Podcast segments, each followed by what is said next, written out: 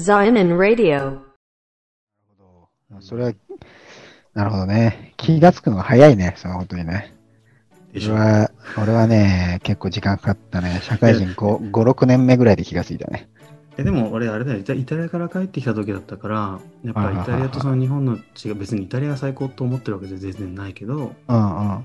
違いをこうまざまざと見せつけらなるほど。れてはいはいはいはああってなったってい。いうのは大きいけどねうんなるほどね。だまあイタリア人って本当にねあのーマジそのキリスト教な国なんだなって思うけど今の話を聞いてると。マジねみんな隣人なんだよね。ちょっと言い過ぎるけど言い過ぎだけどねこれは。結構保守的な人だからもう外国人とか好まない人も結構い結構っていうか俺の印象だけどうん。好まないというか扱い方が分かってないだけだと思うけど、うん。ま。あ、結構いるんだよね。だけど本当にね、ちょっと知り合えばうん。うんめちゃくちゃよくしてくれるんだよもう誰であろうと、ちょっとでも知り合ったらもう隣人みたいな。そうあそうそう本当そう本当そううーん。なるほどね。隣、まあ、最後に住んでた家部屋の隣に住んでたおじいちゃんがいてうん。その人があるその,、まあ、その土地のそのサッカーチームのサポーターだったのね、うん。で俺がその前の週の試合を、まあ、試合見に行った時にダービーとかって言うんだけどそのライバル同士の試合を見に行ったはいはいは行ったのよでそのことをそのおじいちゃんに、なんかおじいちゃんがそのユニフォーム着てたからあ、どうも、つって、僕、この間の試合見に行きましたよ、つって、い。うん。なんとなく言ったわけ。うん。で、その時は、あ、そうなんだ、みたいな感じで、初めて話した時ね、そうなんだって話流されたけど、うん。また次の日に会ったら、うんもうこいつ喋れるみたいな、こいつは隣人だみたいな感じになったか分かんないけど、うんうん。もう1時間ぐらいずっと一方的に話されたからね。すごく優しくね、はいはいはいはい。うんなんか日本はどうなんだとか、あまあ、質問だけじゃなくて自分の言いたいこともバーって言ってたけど、あ。はいはいはい。なんか一気に距離を詰めてくるっていうか、なかなかそういう人は日本ではいないね。いないねんていうか、いないっつうか、その日本のコミュニケーションの取り方とはだいぶ違うね。そうん、違う違う。れうん。あの、絶対、その、俺らしか、まあ、てかそのゲームをやってないと分かんないと思うけど、Apex っていうゲームのさ、パスファインダーいるじゃん。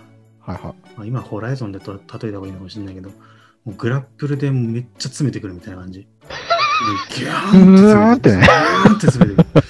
あれ、本当に最初な、最初って本当に1年目ぐらいは慣れなかったけど、はいはいはいはい。日本人としてはちょっとうってなっちゃうよね。そうそうそうそうそう。うんまあでもあれがなんか臨時愛なのかなって今はなんとなく思ったわ。ああ。なるほどね。まあ、慣れれば絶対悪いものじゃないと思うけど。うんうんう。うんん。なるほどな。特に臨時愛の話まとまらないね。確かに答え出てないね。うん。まあ、まあでもそんな簡単にまとまっても困るか。うん、そっか、人生楽、イージーになっちゃう。そうそうそう。え、じゃあさ、つまり、その、自分としては、うん自分、さっき言ったように、自分が関わってきたうん。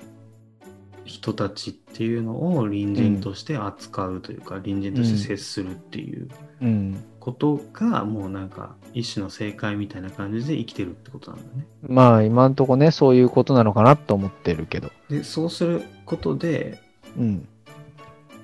なんていうのかな、そつまりそうしないよりは、そうした方が、うん。なんか暗くならないというか、明るい人生になったりするのかな。そのつまり、つまり隣人の捉え方をどうするかによって、うん自分の人生っていうのは変わりそうじゃない？人生っていうか、日々が。メンタルとかが。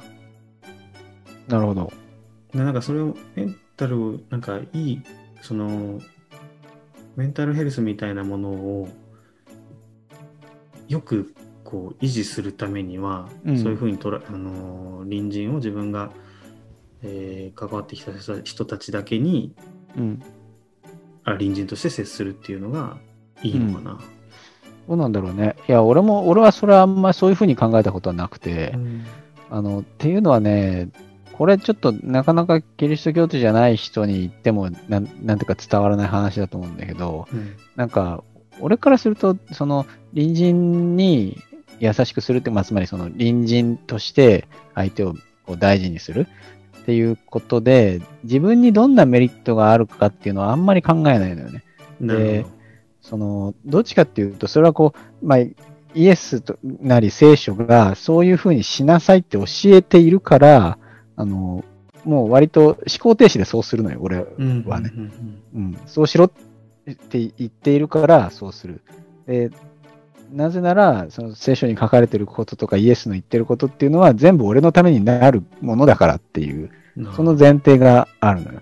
うんだから、まあ、そうすることで自分にとって良くなるのかどうかはよく知らないけど、でもとりあえずそうしてるっていう。なぜなら、キリストたちが言ってるからと。そうそうそうそうそう。だからそこはなんかね、結構ね、あの、考えなしにそうしてるところがあってだから俺の中でなんか答えがそうすることその隣人として接することによってどういうことが起こるんだろうかっていうふうにうん。あなんかその答えを期待して待ってたんだけどなかなか出ないからなんだろうなと思ってたらそういうことだったんだね。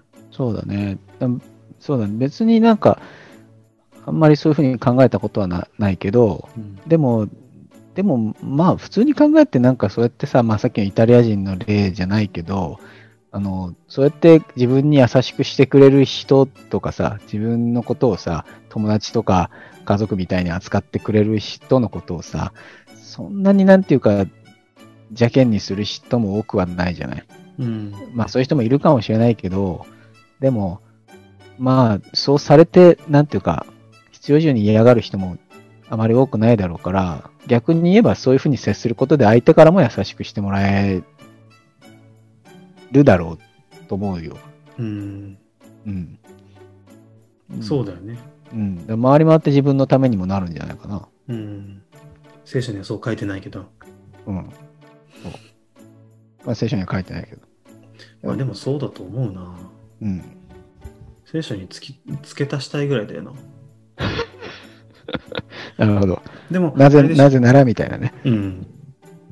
でもあれだよね。つまり、自己犠牲みたいなことなのかな？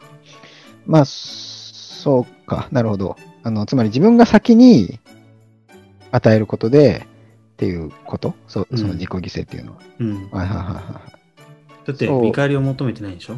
はいはいはい。そうね。そう、そう言えなくもないね。うん。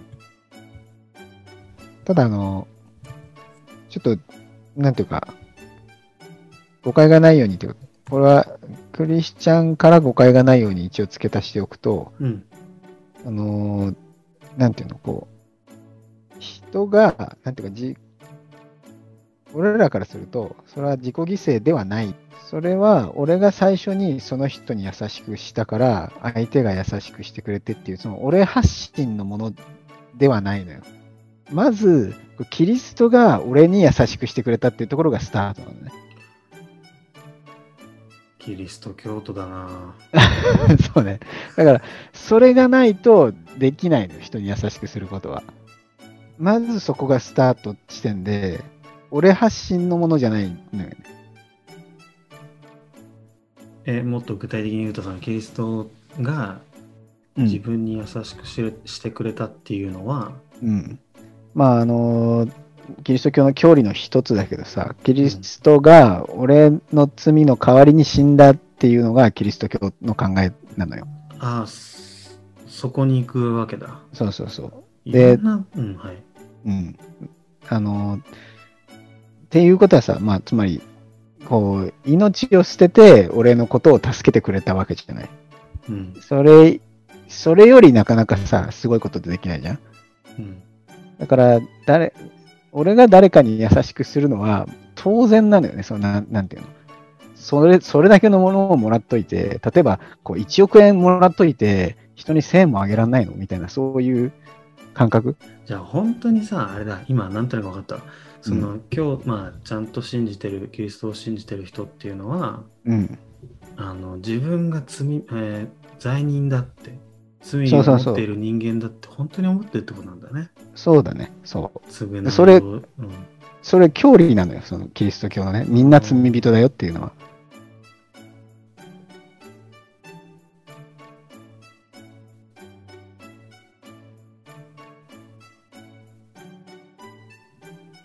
はい。うん。なんか長い沈黙がありますが。いやいやいや、ちょっと考えて。まあそういうことなんですよ。だから、キリその誰かに優しくするためには、まずキリストが俺のために死んでくれたっていうのがないとできないのよ。そのそういう考え方なの、キリスト教徒って。うん、いや、うん、なるほどね。はいうんまあ、100%は多分理解はしてないと思うけど、まあ、言いたいことはなんとなくわかる。うんうんうんうん